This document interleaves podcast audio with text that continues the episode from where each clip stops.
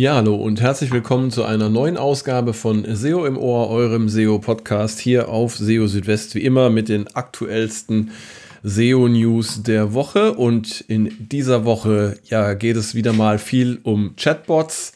Google Bart ist nun verfügbar und es gibt die Möglichkeit, ChatGPT per Plugins mit dem Rest vom Web zu verbinden. Das ist schon mal beides recht interessant. Dann gehen wir der Frage nach, warum große Websites scheinbar für jedes Keyword ranken können.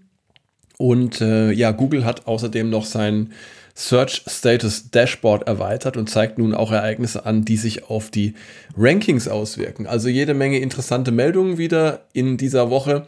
Und äh, ja, ich habe sie für euch hier zusammengefasst.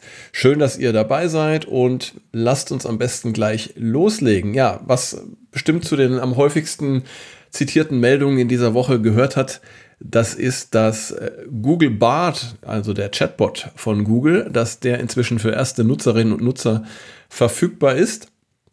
Ähm, allerdings derzeit nur in den USA und in äh, Großbritannien, wobei das natürlich auch immer nur eine, ja, eine technische Frage ist, denn es gibt ja Möglichkeiten, ähm, zum Beispiel über äh, VPN dann auch ähm, Google vorzugaukeln, man befindet sich in einem anderen Land. Also da gibt es Möglichkeiten, wie ihr auch jetzt schon euch anmelden könnt für BART, aber das nur am Rande.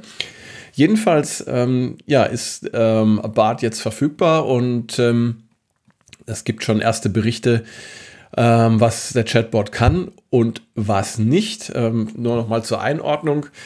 Ähm, ebenso wie äh, ChatGPT oder auch der Chatbot, den Bing verwendet, basiert BART auf einem sogenannten Large Language Model. Bei BART ist das Lambda von Google entwickelt. Äh, Bing nutzt eine spezielle Form von GPT-4. Und ähm, ja, jetzt äh, im Vergleich zeigt sich doch, dass es da gewisse Unterschiede gibt, derzeit noch zwischen BART und äh, Bing, beziehungsweise zwischen BART und GPT-4. Ähm, fragt man BART zum Beispiel, nach etwas zum Thema Gesundheit, dann erhält man keine Antwort, sondern nur den Hinweis, dass Bart dabei nicht unterstützen könne, denn er sei nur ein Sprachmodell.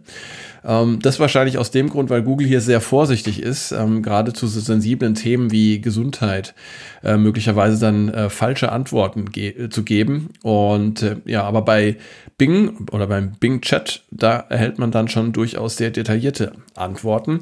Bei Bart funktioniert das auch, wenn man dann die Fragen ein bisschen umformuliert. Aber ähm, Bart scheint zunächst einmal ein bisschen zurückhaltend zu sein, wenn es um Antworten geht, die sensible Themen betreffen. Bei lokalen Suchanfragen ist festzustellen, dass die Antworten von Bart bisher noch nicht so ganz zu den äh, lokalen Ergebnissen äh, passen, die man in den äh, normalen Suchergebnissen von, von Google bekommt. Und ähm, das ist also so, Google zeigt ja normalerweise für lokale Suchanfragen ein sogenanntes Local Pack an, also bestimmte Anbieter in der Nähe mit, mit, mit der Darstellung einer Karte. Und wenn man jetzt Bart nach ähm, Anbietern, bestimmten Anbietern im näheren Umkreis ähm, fragt, dann passen diese Antworten nicht so ganz zu dem, was Google in seinem Local Pack anzeigt. Man muss auch sagen, dass insgesamt sowohl BART als auch der Bing Chat große Probleme haben mit Suchanfragen nach dem Motto, finde Dienstleister XY im Umkreis von äh, Z Kilometern. Also zeigt Bar zum Beispiel Ergebnisse an, die weit außerhalb dieses Radius liegen und äh, Bing zeigt sogar Dienstleister im Chat an, die an, in komplett anderen oder an komplett anderen Orten angesiedelt sind. Also hier besteht bei beiden noch deutliches Verbesserungspotenzial. Dann gibt es noch weitere Unterschiede zwischen Google Bart und dem Bing Chatbot. Ähm, Google Bart ist sehr schlecht im Lösen auch einfacher Rechenaufgaben. Da ist Bing eindeutig schon besser. Ähm, manche einfache Frage kann derzeit aber weder von Google Bart noch vom Bing Chat im ersten Anlauf äh, richtig äh, beantwortet werden. Zum Beispiel die Frage, wie viele Tage zwischen der Eröffnung des Eiffelturms und der Freiheitsstatue lagen. Google Bart ist besser darin, Witze zu erzählen, die auch eine Pointe haben. Ähm, zwar kann auch der Bing Chat äh, Witze erzeugen, aber die sind irgendwie nicht witzig. Also könnt ihr ja auch mal selber ausprobieren. Ähm, kann man nicht so richtig drüber lachen, ist vielleicht aber auch eine Frage des Humors. Ein Feature, das Google Bart im Gegensatz zu Bing Chat anbietet, sind verschiedene Antwortentwürfe, die sogenannten Drafts. Also ihr könnt dann immer zwischen verschiedenen Antwortvarianten wechseln, je nachdem, welche euch besser gefällt. Allerdings sind bei manchen Fragen alle der vorgeschlagenen Entwürfe bzw. Drafts enttäuschend.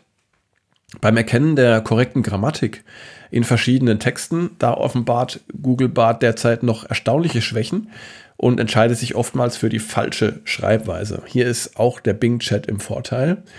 Ähm, Vorteile von BART äh, gibt es wiederum bei der Geschwindigkeit, wie die Ergebnisse erzeugt werden. Und hier liegt die Ursache vermutlich ähm, in einem leichtgewichtigeren Sprachmodell, das weniger Parameter verwendet, als es aktuell bei der speziellen Variante von GPT-4 der Fall ist, die für den Bing Chatbot zum Einsatz kommt. Ja, eine spannende Frage ist natürlich auch, wie sieht es denn aus mit Links auf die Quellen, die von den Chatbots für ihre Antworten äh, verwendet werden?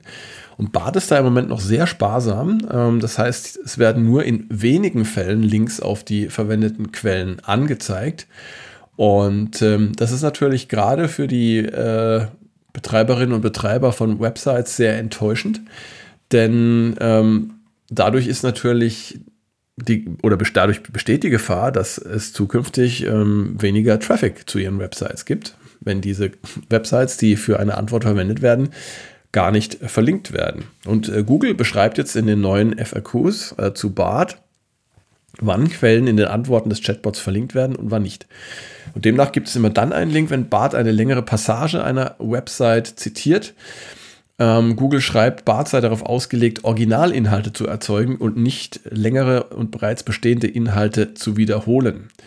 Ähm, diese Sache mit den Originalinhalten ähm, kann man mal äh, so stehen lassen. Ähm, die Frage ist natürlich, wie, äh, wie originär können Inhalte sein, die von einem Chatbot äh, auf Basis eines Sprachmodells erzeugt werden, die wiederum ja auf Trainingsdaten basieren. Ja? Also das ist eigentlich mehr oder weniger immer nur eine Zusammenstellung äh, bestehender Inhalte und, und keine kreative Leistung.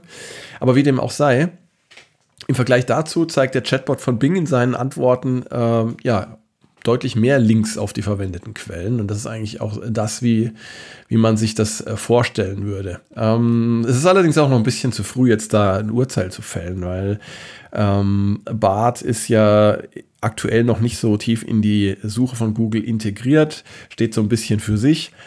Und ich kann mir also gut vorstellen, wenn äh, BART dann wirklich auch mal äh, näher an die Suche angebunden wird, dann wird äh, Google da auch noch ein paar weitere Möglichkeiten schaffen, eben äh, Links einzubinden. Ähm, allein auch schon aus dem Grund, dass Google natürlich auch weiterhin Werbung ausspielen will. Und Werbung funktioniert natürlich auch nur, wenn, ähm, wenn da Links vorhanden sind ähm, auf die Seiten der Werbetreibenden. Also da wird sich bestimmt noch, noch einiges tun. Ähm, ja, interessant äh, finde ich auf jeden Fall auch noch, äh, dass Bart selbst erklärt, äh, welche Informationen eine Website bieten muss, um in den Antworten von Bart zu erscheinen. Und demnach sollte man eine klare und präzise Beschreibung des Zwecks der Website haben, dann Kontaktinformationen, eine Liste der Services oder Produkte der Website, ein Blog oder ein Nachrichtenbereich und äh, Präsenz in sozialen Medien ist auch hilfreich. Diese Antwort stammt natürlich von Bart selbst. Das ist immer so ein bisschen mit Vorsicht zu genießen, denn äh, ja, man hat schon öfter gesehen äh, in der letzten Zeit, dass äh, Bart da Dinge von sich gibt, die dann eben äh, scheinbar richtig sind, aber in Wirklichkeit dann eben äh, ja keine Grundlage haben. Da hatte ich auch darüber berichtet in dieser Woche und zwar hat jemand mal ausprobiert, ähm, ob BART äh, Webseiten auf Basis der Google Search Quality Rater Guidelines bewertet. Dann äh, wurde einfach eine URL äh, in die Frage reingepackt und BART hat dann diese Seite vermeintlich bewertet und gesagt, ja, die Seite hat eine hohe Expertise, zeichnet sich aus eben durch hochwertige Inhalte. Aber ähm, das Problem ist, BART gibt solche Antworten auch für URLs, die es gar nicht gibt oder äh, die auf Seiten zeigen, die gar nicht existieren. Äh, sodass hier also auch ähm, nur ein fiktives Ergebnis eben vorliegt und, und kein richtiges. Also alles sehr spannend, alles noch sehr im Fluss. Ähm, so viel jetzt erstmal zum aktuellen Stand. Ähm, die Konkurrenz äh, von Google schläft natürlich auch nicht. Ähm, OpenAI, äh, von denen ja ChatGPT stammt, hat jetzt die Möglichkeit geschaffen, äh, Plugins für ChatGPT ähm, zu entwickeln und anzubinden. Und damit kann der Chatbot auf Informationen aus verschiedenen Quellen im Web zugreifen und seine Antworten deutlich verbessern. Und äh, das Besondere dabei ist, dass ChatGPT selbst lernt, wie er eine ähm, Schnittstelle oder eine API abfragen kann. Ähm, und das Ganze zeigt, dass da sich natürlich eine äh, ganz andere Art der ähm, Suche ähm, entwickeln kann, die den etablierten Suchmaschinen bestimmt äh, allmählich gefährlich wird. Und ähm, es äh, schafft auch Abhilfe für eine äh, der bisherigen großen Schwachstellen von ChatGPT, nämlich ähm, die Beschränkung auf die Trainingsdaten. Durch die Einführung von Plugins ähm, kann man jetzt eben äh, ChatGPT neue Informationen zuführen und dann kann ChatGPT zum Beispiel Echtzeitinformationen wie Sportergebnisse, Aktienkurse oder aktuelle Nachrichten abrufen. Äh, Knowledge-basierte Informationen wie Unternehmensdokumente oder persönliche Notizen einbeziehen oder auch Handlungen im Auftrag eines Nutzers durchführen, wie zum Beispiel das, Besuchen, äh, das Buchen eines Fluges oder das Bestellen von Essen. Und äh, das Beschreiben einer solchen Schnittstelle, über die ein Plugin äh, Daten äh, zu ChatGPT bringen kann, beziehungsweise über die ChatGPT Daten abrufen kann, ähm, ist ganz einfach. Man braucht nur ein sogenanntes Manifest. Das ist eine Datei im JSON-Format und diese Datei enthält Metadaten über das Plugin, wie zum Beispiel den Namen, ein Logo sowie Details über die benötigte Authentifizierung. Und hinzu kommt noch eine Spezifikation über die zu verwendenden Endpunkte. Und OpenAI bzw. Ähm, ChatGPT ist dann in der Lage, auf Basis einer Beschreibung in natürlicher Sprache zu erkennen, wie die Daten über diese API oder Schnittstelle abgerufen werden können und auch wann es sinnvoll ist, solche Daten abzurufen und sie in seinen Antworten äh, dann auch zu verwenden. Ähm, es gibt auch schon einige Plugins äh, momentan, die so für erste Nutzer, Alpha-Nutzer zur Verfügung sind. Ähm, zum Beispiel von Expedia gibt es da was ähm, oder auch von OpenTable. Und äh, auch ja von OpenAI selbst gibt es verschiedene Plugins schon. Und zwar ähm, ein Browsing-Plugin, das ist ähm, wahrscheinlich das Wichtigste, denn das versetzt ChatGPT in die Lage, Informationen aus dem Web abzurufen. Und damit äh, können zum Beispiel eben aktuelle Nachrichten äh, in die Antworten einbezogen werden, wie zum Beispiel, wenn man fragt, wer hat denn jetzt gerade äh, bei der letzten Oscar-Verleihung Preise bekommen. Dann gibt es auch noch ein weiteres Plugin von OpenAI für ChatGPT, den Code-Interpreter, ähm, der dann äh, in der Lage ist, eben auch äh, Code wie Python zum Beispiel zu evaluieren und auszuführen. Und ein weiteres Plugin mit dem Namen Retrieval ähm, ermöglicht es ChatGPT dann ähm, Zugriff auf ähm, persönliche Informationen oder Unternehmensquellen zu nehmen, sofern man dann dafür Zugriff einräumt. Und damit können Nutzer ähm, aktuelle Dokumente, wie zum Beispiel Notizen, E-Mails und andere Unterlagen abrufen. Ja, also da sind wir gerade erst am Anfang. Ich denke, da wird es noch viele, viele Plugins geben in nächster Zeit. Und ähm, damit wird ChatGPT natürlich dann wirklich zum, zum ernsthaften äh, Konkurrenten äh, von äh, Google. Und ähm, äh, kann dann sogar Dinge, die, die Google so nicht kann, wenn man zum Beispiel an den Abruf von, von bestimmten Dokumenten denkt, ähm, aus, aus äh, definierten Schnittstellen, dann, ähm, dann kann man da natürlich auch eine sehr persönliche äh, Nutzererfahrung schaffen und ähm, das ist etwas, was ähm, ja, Google zumindest bisher eben nicht kann. Ja, also soweit jetzt aktuell zum Stand der, ähm, ja, der Chatbots. Ähm, aber auch bei Google äh, im engeren, sagen wir mal, bei, äh, im Bereich SEO im engeren Sinne hat sich äh, ähm, einiges getan. Und äh, ich wollte jetzt einfach mal hier eins rausgreifen. Und zwar gibt es ja das Google Search Status Dashboard. Ähm, da kann man sich Informationen anzeigen lassen zum Betriebszustand der Google-Suche. Bisher ähm, umfasste das äh, das Crawlen, das Indexieren und das, das Anzeigen von Suchergebnissen. Also wenn es Probleme gab oder irgendwelche Ereignisse, die sich darauf auswirken, dann ist das auf diesem Dashboard angezeigt worden. Das Ganze wurde jetzt erweitert um Informationen, die das Ranking betreffen. Und ja, eines, ein solches Ereignis, was jetzt da gerade auf dem neuen Google Search Status Dashboard erscheint, das ist das aktuelle Google Core Update. Und wenn man dann äh, sich Details anschaut äh, zu diesem äh, Google Core Update äh, auf dem Search Status Dashboard, dann hat man außerdem auch die Möglichkeit, auf eine ja, Historie bisheriger Google Rankings zu kommen. Und diese neue Ranking-Historie im äh, Google Search Status Dashboard löst die bisherige Search, Search Rankings Update Seite von Google ab. Also die gibt es nicht mehr, sondern es gibt jetzt nur noch die neue Seite. Man sieht dort jeweils den äh, Starttermin eines Updates und die Dauer. Leider nicht mehr das Enddatum. Ähm, das heißt also, man muss das dann selber ausrechnen, wann dann ein, ein äh, Update geendet hat, ähm, indem man einfach die Tage dann ähm, zum Startdatum hinzuzählt. Ja. Und dann noch eine Frage, ja, die sich wahrscheinlich äh, viele von euch immer wieder stellen, wenn ihr so über die Suchergebnisseiten geht.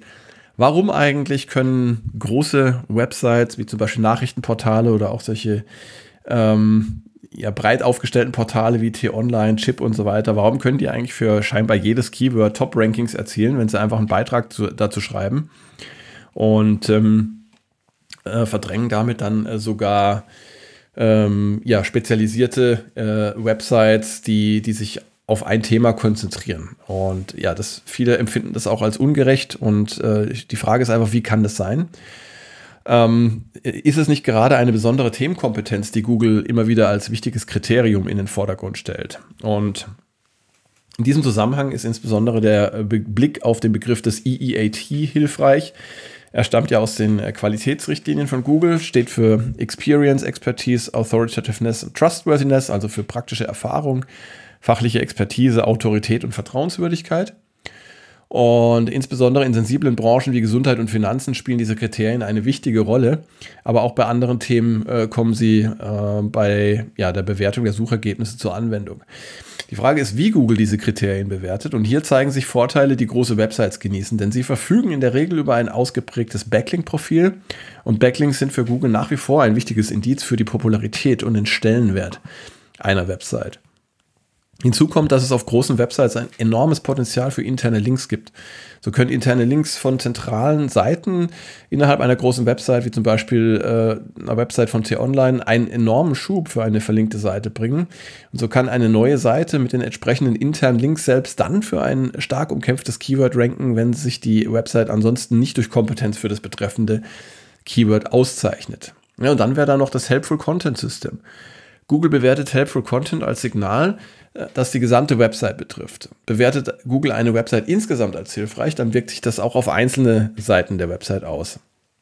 Und auch hiervon können große Websites profitieren und so für fast jedes Keyword gute Rankings erzielen. Stellt sich die Frage, wie es kleinere und mittlere Websites schaffen können, trotz der genannten Nachteile für ihre Kernthemen zu ranken. Und die Antwort darauf lautet, durch Konsequenz, Ausdauer und äh, hochwertige Beiträge. Wer als Website-Betreiber über einen langen Zeitraum regelmäßig zu seinem Thema publiziert, und das äh, kann auch einen Zeitraum von mehreren Jahren umfassen, der hat dann gute Chancen, von Google als Autorität auf seinem Gebiet erkannt zu werden, mit den entsprechenden Möglichkeiten für gute Rankings. Dabei dürfte die Messlatte für die Qualität bei kleinen und mittleren Websites deutlich höher liegen als bei der großen Konkurrenz, denn im Gegensatz zu ihr haben kleine und mittlere Websites in der Regel ein schwächeres Backlink-Profil dass sie dann durch andere Kriterien ausgleichen müssen. Ja, was sagt Google eigentlich dazu? Ja, und dazu hat John Müller per Twitter auf den Vorwurf geantwortet, Google würde hochwertige Nischenseiten benachteiligen, während große Websites für alles ranken können, worüber sie schreiben. Und ähm, er, er schrieb, es sei aber nicht hilfreich zu verallgemeinern. Sowohl große als auch kleine Websites würden manchmal schlechte und manchmal gute Inhalte veröffentlichen. Ähm, wobei diese Antwort jetzt nicht die Frage, äh, äh, wobei es keine Antwort auf die Frage ist, warum das jetzt letztendlich so ist, ja. Äh, nur weil große und äh, kleine Websites gute und schlechte Inhalte äh, veröffentlichen können. Ähm, muss es ja nicht bedeuten, dass dann automatisch immer die große Website die, die guten Rankings bekommt. Ja. Also äh, ich glaube, Google will sich da nicht so ganz klar dazu äußern, aber ich gehe mal stark davon aus, dass das einfach eben ein, ein Effekt äh, der Größe ist und der Kriterien, die ich ähm, jetzt gerade genannt habe. Aber dennoch ähm, könnt ihr auch äh, für hart umkämpfte Keywords äh, mit einer kleinen oder mittleren Website gute Rankings erzielen. Ihr müsst aber deutlich mehr äh, Arbeit reinstecken, als es jetzt äh, bei der großen Website nötig ist. Und das ist natürlich schon ein Stück weit ungerecht. Na, und damit sind wir jetzt am Ende dieser Ausgabe von SEO im Ohr. Ich freue mich, dass ihr wieder durchgehalten habt bis zum Ende. Ich hoffe, es war, äh, es war was Interessantes dabei für euch wieder. Und äh, ja, bleibt mir eigentlich nur euch äh, bis zur nächsten Ausgabe dann äh, von SEO im Ohr zu verabschieden, die dann wieder in etwa einer Woche ähm, herauskommen wird. In der Zwischenzeit versorge ich euch aber auch weiterhin mit den aktuellsten News hier auf SEO Südwest. Da könnt ihr jeden Tag reinschauen. Das lohnt sich. Und äh, wie immer, schickt mir gerne auch euer Feedback. Ähm, könnt mir eine Mail schreiben an info.seo-südwest.de. Freue mich auch, wenn ihr SEO Südwest folgt auf Twitter, Mastodon oder folgt mir doch einfach auf LinkedIn. Ähm, ja, auch diesen Link findet ihr auf SEO Südwest, beziehungsweise wenn ihr nach mir sucht, nach Christian Kunz auf LinkedIn, dann solltet ihr mich eigentlich auch recht einfach finden können. Das wäre es jetzt gewesen. Jetzt erstmal eine gute Zeit für euch. Bis zum nächsten Mal. Macht's gut. Ciao, ciao. Euer Christian.